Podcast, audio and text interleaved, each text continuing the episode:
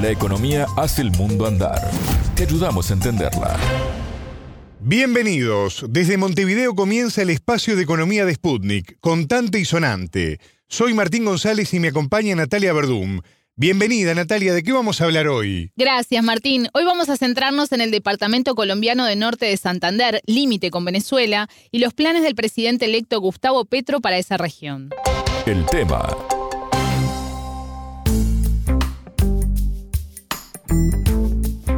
Colombia y Venezuela comparten 2.219 kilómetros de frontera que desde el 2019 está totalmente cerrada pero que va a reabrir después del 7 de agosto, día en que asuma el presidente Gustavo Petro. Esa fue una de sus primeras promesas de campaña. Así es, y hay gran expectativa, porque si bien, como decías, en 2019 fue cerrada totalmente, las restricciones comenzaron desde el año 2015, cuando el presidente venezolano Nicolás Maduro denunció una emboscada a militares de su país.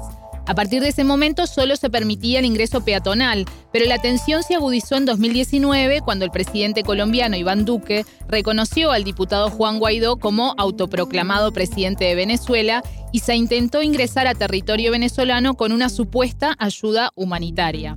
Eso significó el fin de las relaciones diplomáticas entre ambos países y un cierre total de las fronteras, lo que afectó significativamente la economía de esas zonas, pero también los vínculos sociales y familiares. Dijimos que son miles de kilómetros los que comparten ambos países, pero hoy nos vamos a centrar en la franja del departamento del norte de Santander. Sí, y para eso hablamos con el economista norte santanderiano Eliseo Villamizar, que nos contó en qué se basa la economía de su departamento como somos un departamento andino encima de la cordillera de los Andes, nuestra economía básicamente consiste en economía campesina, productora de productos de pan coger como la papa, algunos frutales como los duranos, las fresas, algo de maíz.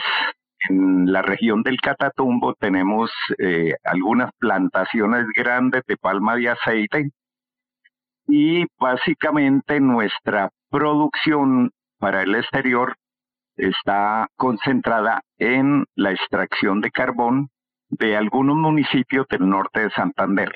Cúcuta es una ciudad fundamentalmente comercial, con algún desarrollo, pero muy pequeño, en la micro y pequeña empresa de calzado y de confecciones. También existe una fábrica de cerámicas, la única que realiza exportaciones, según comentó Villamizar. Y por el lado venezolano, en el estado de Táchira, la situación es bastante similar a lo que sucede en el norte de Santander.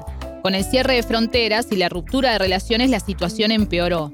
La tasa de pobreza supera el 51% y es uno de los departamentos con mayor desempleo de toda Colombia, con 18,1%, además de alto índice de informalidad laboral. Tuvimos que volver los ojos hacia el interior de nuestro país para poder exportar nuestros productos agrícolas al resto de departamentos de Colombia. Y en Venezuela, pues obviamente esto, la caída de Cúcuta, el rompimiento con Cúcuta, los afectó notablemente en ese periodo de hiperinflación, de falta de alimentos, de falta de bienes de consumo. Fue más grave para el otro lado que para nosotros. Pero aquí en Cúcuta, Cúcuta hoy es una ciudad de miseria, cerca de unos 300 mil habitantes del área metropolitana de Cúcuta solamente comen una vez al día. Sus ingresos diariamente no alcanzan al ser de uno o dos dólares. Y por supuesto la miseria ha cundido, la inseguridad, etcétera. Nosotros, junto con un departamento que tal vez usted conozca, que es el Choco, en la zona del Pacífico, somos los dos departamentos más atrasados de toda Colombia. A pesar de que tenemos una ciudad que desarrolló un comercio en el pasado, antes del cierre de la frontera, de 7 mil millones de dólares con Venezuela. Entonces uno no comprende por qué, cuál era el interés o por qué no era interesante para la clase capitalista central el desarrollo de nuestro departamento, abandonado absolutamente. Natalia, hace pocos días Petro compartía una noticia en su Twitter sobre la reapertura de fronteras y decía, la paradoja del norte de Santander, donde más perdimos, será donde más reactive la economía. Sí, porque la coalición Pacto Histórico sacó 149.419 votos en ese departamento, mientras que la Liga de Gobernantes Anticorrupción, que postulaba a Rodolfo Hernández, alcanzó los 557.406 votos. Pero el plan de gobierno del presidente electo incluye una sección dedicada exclusivamente a este departamento, donde por ejemplo se plantea la creación del Banco de la Frontera, un banco especial para la zona con crédito de fomento a la industria, el turismo y la agricultura, con capacidad de manejo cambiario. Villamizar explicó por qué es necesario un banco específico para la región. La banca colombiana es una banca excesivamente concentrada en la cúpula. Esto lo manejan prácticamente dos sectores.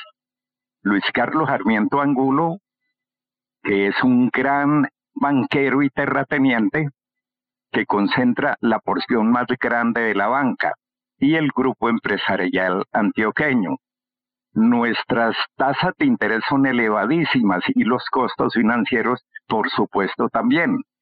Eh, la mayoría de las posibilidades de acceso a crédito en esta región, como casi todo en todo nuestro país, están ligadas a lo que nosotros llamamos el gota a gota, que son préstamos diarios que con capitales generalmente ligados a la mafia, con tasas de interés que fluctúan entre 10 y 20% diario entonces la posibilidad de desarrollar procesos de emprendimiento es absolutamente mínima. La política que nuestro presidente electo plantea para la frontera es una política autaz. Petro ha planteado que quiere que Cúcuta y el área metropolitana y por supuesto el norte de Santander se convierta en una potencia industrial, una potencia industrial que produzca para la exportación bienes de consumo relacionados con el cuero, relacionados con las confecciones,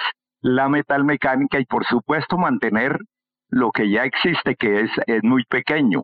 Para desarrollar ese proceso, él ha planteado la necesidad de estructurar una banca pública que dé crédito a muy bajo costo a los emprendedores. Esa es la única forma, ha dicho qué es lo que necesitamos nosotros y eso es cierto para Cúcuta.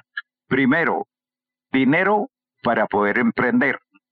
Segundo, un lugar donde emprender, donde montar los em-, emprendimientos. Y tercero, el conocimiento, el saber, la sociedad del conocimiento, porque si combinamos esos tres sectores, seguramente Cúcuta, lo mismo que en el estado Táchira, tienen la posibilidad de convertirse en una potencia industrial de unas proporciones significativas. El entrevistado hacía referencia al conocimiento y por eso el plan del gobierno próximo incluye el desarrollo de la universidad pública y gratuita y también extender la conectividad de Internet. El programa tiene varios puntos, Martín, que no los vamos a repasar todos, pero en cuanto al empleo, por ejemplo, se propone subsidiar los salarios mínimos. Y también se prevé un ferrocarril que una Cúcuta al lago de Maracaibo porque el entrevistado nos decía, somos andinos, pero estamos muy cerquitas del mar. Y esta idea retoma lo que ya existió entre el siglo XIX y XX, cuando el norte de Santander era el principal exportador de café hacia Europa. Se trataba de un tren que iba hasta el puerto de Villamizar, en el río Catatumbo, recordó el entrevistado. Y luego en Venezuela se hizo otro fragmento desde Táchira hacia el Golfo de Maracaibo. Todo eso desapareció. Nosotros, al inverso que toda América, en vez de construir ferrocarriles, destruimos los pocos ferrocarriles que existían y nos concentramos en construir carreteras, obviamente debido a intereses capitalistas. Esta sería una alternativa porque le, daría salida no solamente al norte de Santander, sino al sur de Santander y a una parte de los llanos orientales. Sería una, y todo el Táchira, ¿no? Táchira, Mérida y Barinas.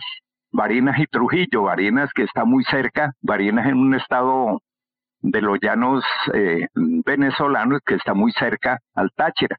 Eso nos posibilitaría tanto a los venezolanos como a los colombianos tener un flujo de mercancías.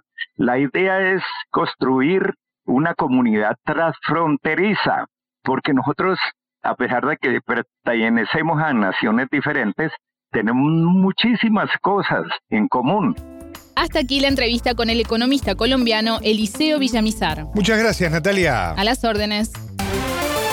Contante y sonante desde Montevideo.